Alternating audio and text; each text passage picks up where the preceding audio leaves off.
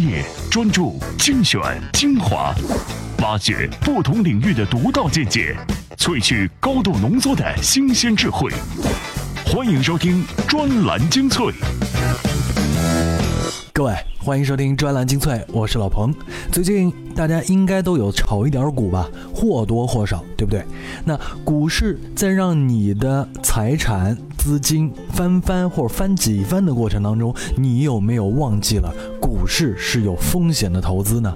可能有很多朋友有着自己自以为是的那一套，哎，避免风险的方法。但是请记住，只要你的钱还在股市里头，没有放回到你的钱包里头，那些钱就还不是钱，它是一堆股票，值多少钱还不一定呢。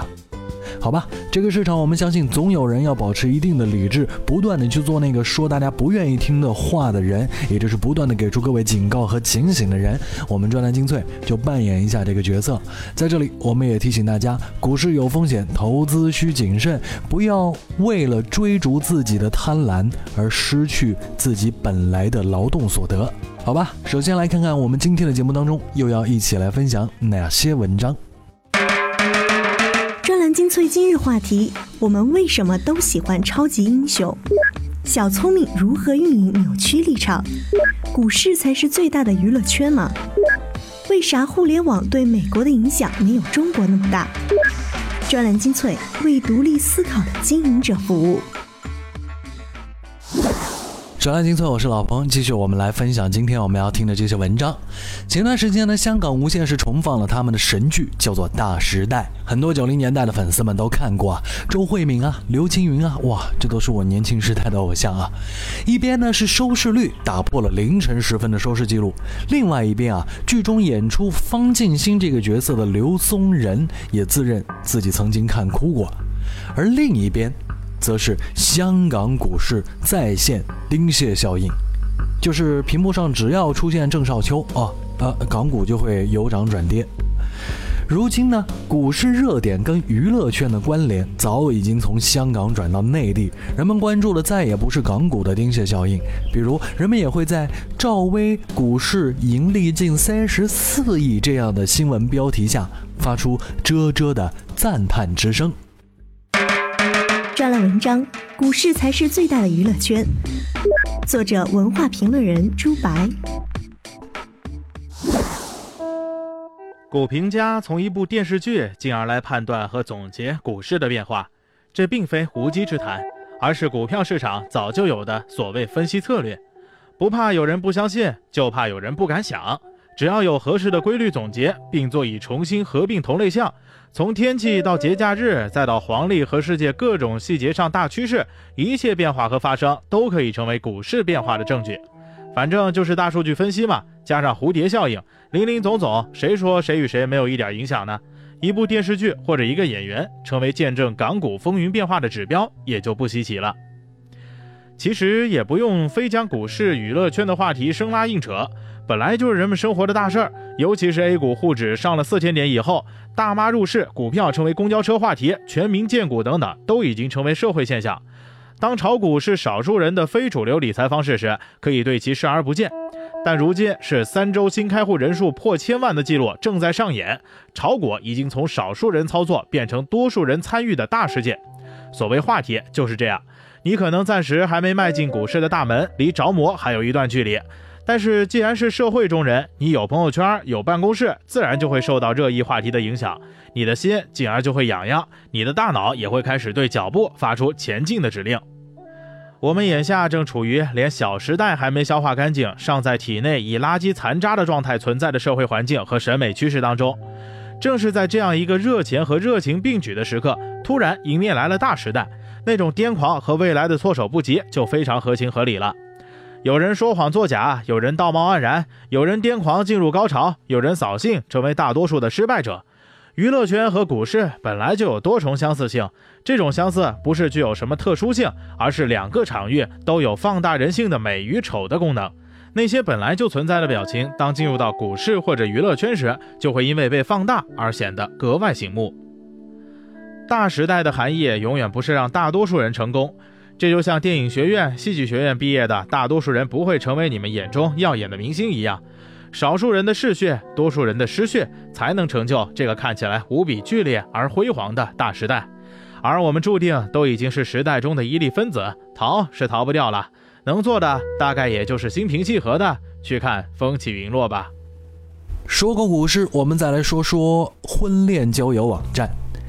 最近呢，一个被媒体爆出的消息啊，就是宣布自己拥有1.9亿用户的婚恋网站有缘网。他们使用机器人伪造用户，吸引用户阅读这些机器人的来信而进行收费。很多用户因为收到了这些所谓的异性发来的信息而开通了会员服务，但是当付费之后，却发现这个异性根本不回应他，甚至完全就找不到了。这个真相被曝光之后呢，很多真实用户大呼上当，这就是所谓的运营扭曲立场的典型案例。为了维护站内用户的活跃度和增加开通会员的这样一个几率，有缘网呢选择了机器人聊天这样一个看似聪明但实则愚蠢至极的运营方式。这种聪明实在是太过于小聪明了，但是有的时候我们也不得不害怕。互联网诞生之初的那句话是怎么说的？你永远不知道，在隔着屏幕的对面，鼠标键盘前的是不是一条狗？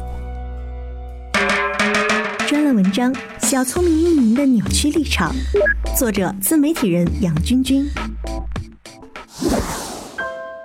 当社交网络的发展让所有的互联网企业都有机会站在舞台中央跳舞的时候，运营就开始成为这些企业能否将外部渠道的推广红利转化为真正核心用户的因素。运营往往是在低调中蕴含着令人难以想象的强大立场，调动老用户的活跃，直接是决定了公司的成败。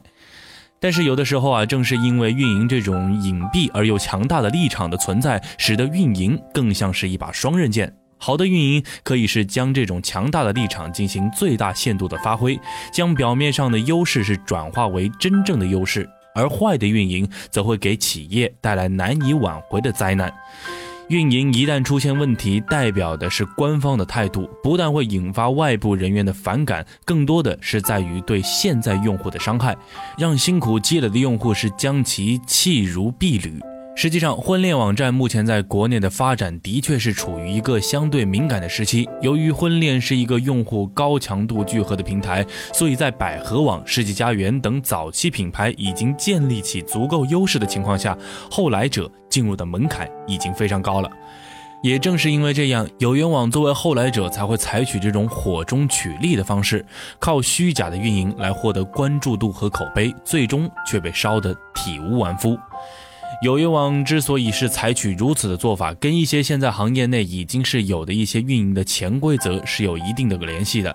记得是曾经看过一个某约的软件的采访，它其中呢是某位创始人在讲早期创业经历时所说到的，在早期啊，每个员工运营几十个美女账号，以此来吸引用户的关注，实在是不知道是在采访时喝醉了，还是真的是以此为傲。确实是有一些企业在利用扭曲立场欺骗用户之后，是完成了胜利的大逃亡，并且最后是取得了不错的发展，洗清了原罪。但这并不意味着这种接近于赌博的行为法则有丝毫的值得提倡的地方。不少广告人说，现在的消费者的广告免疫力已经是越来越高，广告真的太难做了。同样的道理，随着这种处于灰色地带的运营方式被越来越多的使用，用户的警惕性也会随之越来越高。毕竟，运营始终都是一门扎实的学问，一个最起码的原则是需要用心去跟用户交流。而对于那些看起来现在风光的运营小聪明，迟早会被曝光于众，而到那一天，一定会遭受用户的唾骂和鄙视。无论这种运营的小聪明是属于现在的丑恶，还是过去的卑劣，我不知道各位有没有用过婚恋网站，反正呢，我是没有用过的。我总觉得这些东西有一些信息上面的不真实，而感情这个东西，如果也可以像淘宝一样的去搜索，然后根据自己的需求来选一个性价比更高的。啊，对象来约会，总不如咱们在现实生活当中凭缘分遇到的和更多一点胆量去主动啊，你说勾搭也好，或搭讪也好，来的直接啊，这只是我个人的想法。接下来我们跟各位聊聊最近啊很红的电影《复联二：复仇者联盟二》。其实呢，超级英雄的形象虽然存在已经很久了，但是像《复仇者联盟二》这样的电影介质里的超级英雄呢，是直到八十年代以后才进入到非儿童的主流市场。之前呢，基本上是漫画和周六早上的儿童卡通。到二十一世纪，超级英雄电影呢开始集中爆发。我们为什么会喜欢这些超级英雄呢？难道仅仅是因为我们小时候看过他们的动画，长大了就爱看他们的电影吗？心理学告诉我们，其实不是这么回事儿。专栏文章《超级英雄电影背后的市场心理》，作者作家李雪子。第一，安全感被保护，不多说也知道，进入新世纪后发生了多少恐怖袭击和引起恐慌的事情。这一切都让整个社会对拯救者的需求激增，安全感需求爆棚。我们希望生活中也能有这样的人出现，强大正直，总是能够战胜邪恶，保护我们，提供无止境的安全感。在两个小时的时光里，我们的需求被满足，我们是绝对安全的。蜘蛛侠一在九幺幺之后上映，评论说票房突出的一个原因，就是因为安抚了受伤的心灵。第二，应对逆境，激励人心。很多超级英雄电影都把重点放在了英雄起源上面。在这个从跟你我一样的普通人到超级英雄的过程里，观众看的不是变成 super，而是变成 hero。这就是为什么英雄都很坎坷，不仅变身前有诸多困境，成为超级英雄后也面临接二连三的挑战。如果说高富帅靠装备，屌丝靠变异，那么这不断受困又不断突破挑战、提升自我的设置，则对所有英雄一视同仁。富二代的花花公子钢铁侠有着自我价值观的转变，父子关系的伤痛和纽约之战过后的自我身份认同危机，而另一个富二代蝙蝠侠就更加折磨了。特别是，超级英雄遇到的麻烦很多是我们每天都可能遇到的，特别是漫威的人物，蜘蛛侠有经济危机，雷神面对家庭纠纷，复联要解决团队工作问题，而几乎每个英雄都要修补感情关系。随着社会环境的改变，英雄们面临的困境也往往被改变到可以反映当下社会普遍问题。而随着电影里英雄们克服难关、解决问题，我们的精神也随之放松、振奋，更加充满斗志。第三，我们的超级英雄，每个人都可以从超级英雄上看到自身。比如，超级英雄都有起码两个身份，而我们也都靠多面性生活。面对爱人，面对老板，面对不喜欢的人，我们给出的是不一样的脸。特别是网络社会的到来，我们的多重身份更加复杂化。于是，很多人逐渐迷惑于哪个才是真实的自我。蝙蝠侠暗示，这些花花公子式的生活，这不是我。Inside，I'm more。另外，其实超级英雄有异类，超人钢铁之躯展示了人类对于超人的不信任。即便被接受，超人仍纠结于找一个舒服平衡的生活方式，一个外星人在地球的最佳生活状态。X 战警更加极致，不同者有危险被扼杀，只有在教授的学校里，不同者才能很好的生存。这其实很像各种团体，我们寻找各种能够容纳自己不同面的同类聚集地，从学校社团到线上论坛，比比皆是。第四。唤起幻想，每个人童年时都觉得自己可以成为超级英雄，就像相信圣诞老人一样。但是，年龄和所谓的理智让我们甘于平凡。超级英雄电影，特别是现在那些应用了高科技的逼真特效大片，让我们重新回归那个幻想的世界。这也是为什么这些大片容易票房高。电影院帮助屏蔽了外界世界。让我们更加轻易地陷入那个在当下不再相信的东西。总结来看，超级英雄既有每个人的影子，又超脱于现实生活。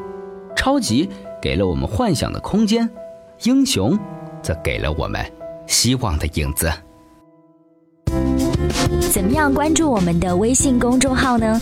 您在微信内搜索“充电时间”，就可以找到加 V 的我们了。关注后赶紧开始每日签到，积分可以兑换礼品哦。欢迎回来，专栏精粹。接下来我们要跟各位说的是关于互联网的影响力问题。互联网最大的影响呢，就是消除距离，并且呢，消灭一切因为信息不对称的行业。当信息最终有一天接近完美对称的时候，一切低效率的商业模式都会被取代。这个说法呢，是来自图书《互联网加》的作者刘润啊。这本书呢是黑天鹅出版社出的，大家可以去搜一下。但是呢，这个观点出来之后呢，也有人就问：为什么互联网在中国对传统企业的改造和摧毁呢是摧枯拉朽式的，但是在美国却没有？这难道是效率问题，还是说美国人不爱用互联网呢？关于这件事情，刘润有着更深刻的解答。专栏文章：为啥互联网对美国的影响没有中国那么大？作者作家刘润。假如美国传统企业的运营效率为七，那么互联网为八，而中国互联网的运营效率为九。某些中国传统企业为二。八对七，九对二，不是一回事儿。互联网与传统企业是效率之争，那么，传统企业在互联网大潮之下，是不是必死无疑呢？有人坚持认为是的。问为什么？答：DNA 不一样。那么 DNA 不一样在哪儿呢？答案通常会是管理层思维僵化，成功路径依赖，过去的优势变为包袱，年龄结构和知识结构老化。既得利益者太多，等等等等，但是转型必然意味着要触动很多人的既得利益。当整个公司赚钱容易的时候，一定会抗拒别人抢夺自己的饭碗，更不要说是自己砸掉自己的饭碗。当自己用了很多年的技能瞬间失去，甚至职位也随之失去的时候，每个人都会很自然的抗拒。转型比创业更艰难，连微软这样的科技巨星转型都何其艰难。其他公司啊，更是如此。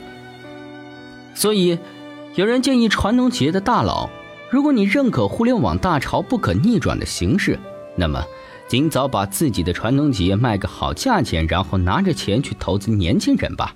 这确实不失为一个好主意。但是，如果你真心不想卖掉自己奋斗数十年的企业，到底有没有办法转型呢？互联网作为一种新的沟通技术，它与传统的手段相比，极大的提升了效率。